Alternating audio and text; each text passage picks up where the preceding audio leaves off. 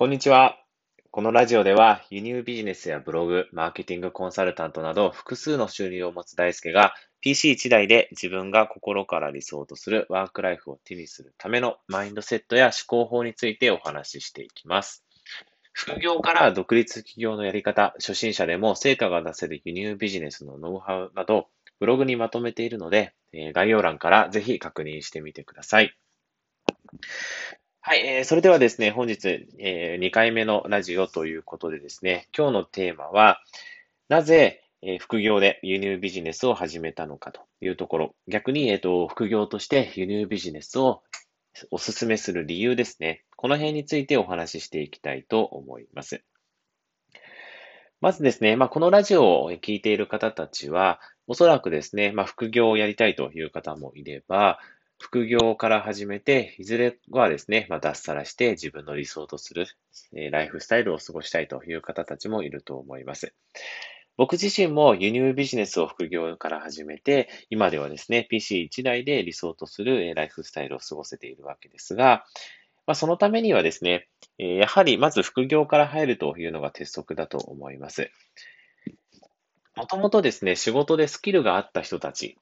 例えば、プログラミングをやっていた人とか、動画編集のスキルがある人とか、まあ、そういった人たちはですね、ある程度もともとスキルがあるので、まあ、そのスキルを使って、えー、独立起業していくというのが、えー、もちろんいいかなとは思うんですが、えー、僕みたいにですね、え仕事をしながらも、独立起業するほどのスキルがないような人たちってたくさんいると思うんですね。僕もまさにそうでした。え仕事をしながらですね、まあもちろん、えー、スキルというものは身についていったんですが、とはいえですね、それで、えー、独立して食っていけるかと言われたら、やはりそこまでのスキルではなかったというような人たちがやはり大半だと思います。でそういった人たちが、え、独立起業して、え、自由な、ライフスタイルを過ごしていくためには、ま、やはりですね、スキルを身につけるというものが、まず、えー、一番大切になります。スキルを身につけて、そのスキルで独立していくというのが、まず鉄則になっていきますね。じゃあ、もともとスキルがないような人たちが、えー、独立するためにどういうスキルを身につけていけばいいのかというところですが、まあ、それがですね、僕の場合は物販ビジネスで、その中でも輸入ビジネスだったということになっています。はい。ではですね、えっと、なぜこの、えー、スキルを身につけるとなったときに、物販ビジネスの中で輸入ビジネスがおすすめなのかというお話になりますが、まず結論からお話しするとですね、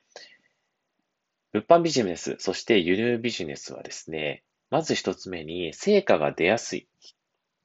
が、え大きな理由になります。で、続いてですね、えライバルが少なくて、まあ、外注化しやすいというのも理由になってきます。ではですね、これらの理由をですね、もう少し詳しくお話ししていこうと思います。まずですね、輸入ビジネスがおすすめというお話をする前に、輸入ビジネスはですね、大きなくくりでいくと、物販ビジネスというものにくくられます。物販ビジネスというものは、いわゆるですね、物を販売するビジネスですね。巷でいう背取りとか、まあ、それとですね、大きなくくりで言うと、輸入ビジネスも同じになります。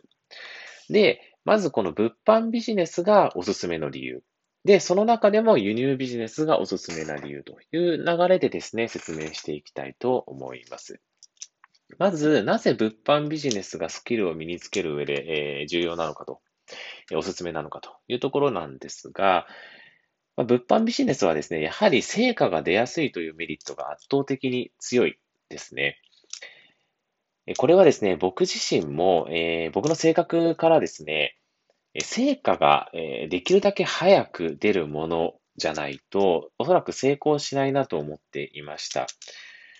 これはですね、僕の性格上、長くいくこと成果が出ないと、やはり諦めてしまうし、飽きてしまうなっていうのが分かっていたので、できるだけですね、成果が早く出るビジネスをしたいと思っていました。そういう意味でいくと、この物販ビジネスというものは、もうどんなビジネスよりも成果はが出るのが早いです。それは間違いないと思います。これはなぜかというと、やはりですね、えー、物販ビジネスというものは、もともと価値があるものに対して、それを仕入れて販売するというところですので、で、その仕入れる商品というものは、ある程度のニーズがあるというのをですね、リサーチしてから商品を仕入れていきます。ですので、えー、基本的にはですね、今ある、えー、マーケットに対して商品を売っていくということなので、えー、もちろんですね、買う人というものもある前提でビジネスが進んでいきます。なので、商品が売れていくスピードっていうのも速いですし、まあ、それに比例してですね、成果が出るのも速いというのがあります。で、このお話からですね、リスクが少ないというところも言えます。例えば、1万円の、えー、商品があったとして、えー、それがですね、1万5千円で売れるというのが分かってたとします。1万円で仕入れて1万5千円で売ると。ただ、えー、いざ1万円で仕入れてみても1万5千円で売れなかったとなった時に、えー、1万5千円で売れなくても1万円で売れることはおそらく、えー、多い、往々にしてあると思うんですね。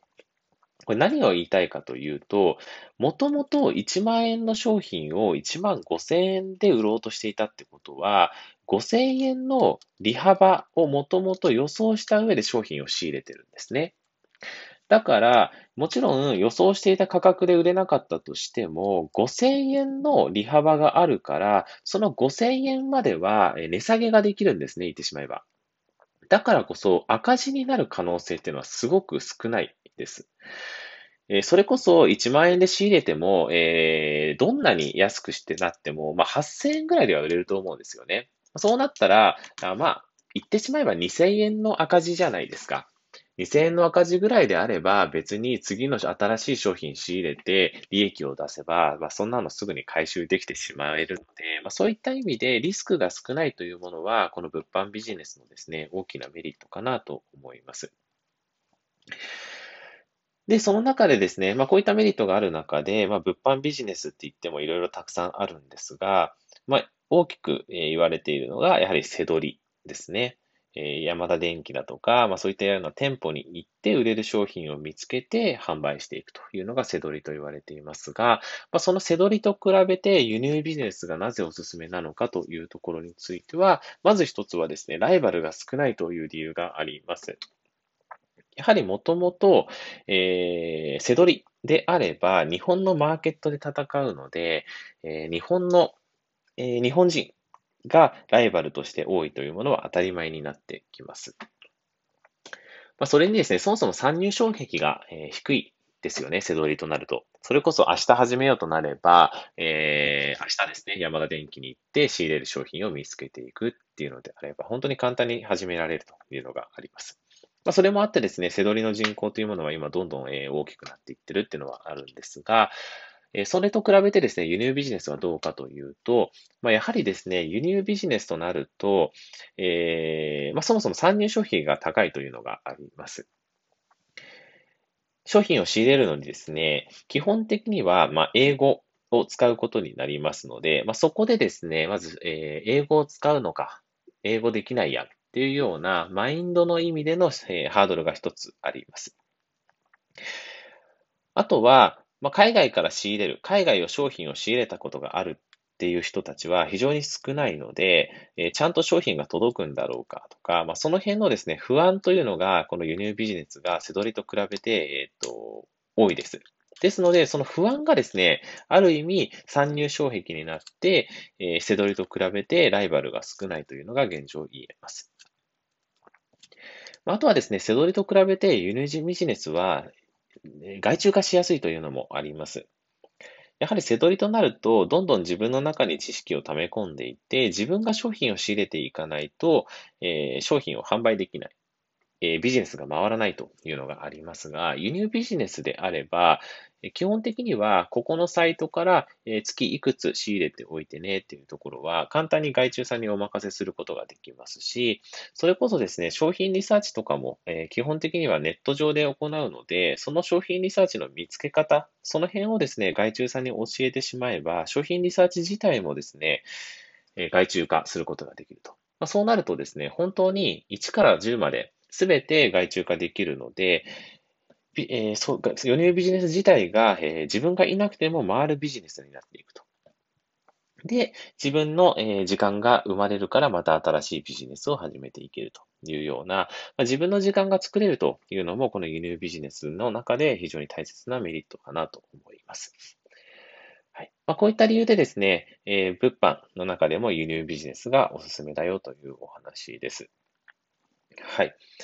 まあ、このお話を聞いてですね、輸入ビジネスに少しでも興味を持っていただけたのであれば、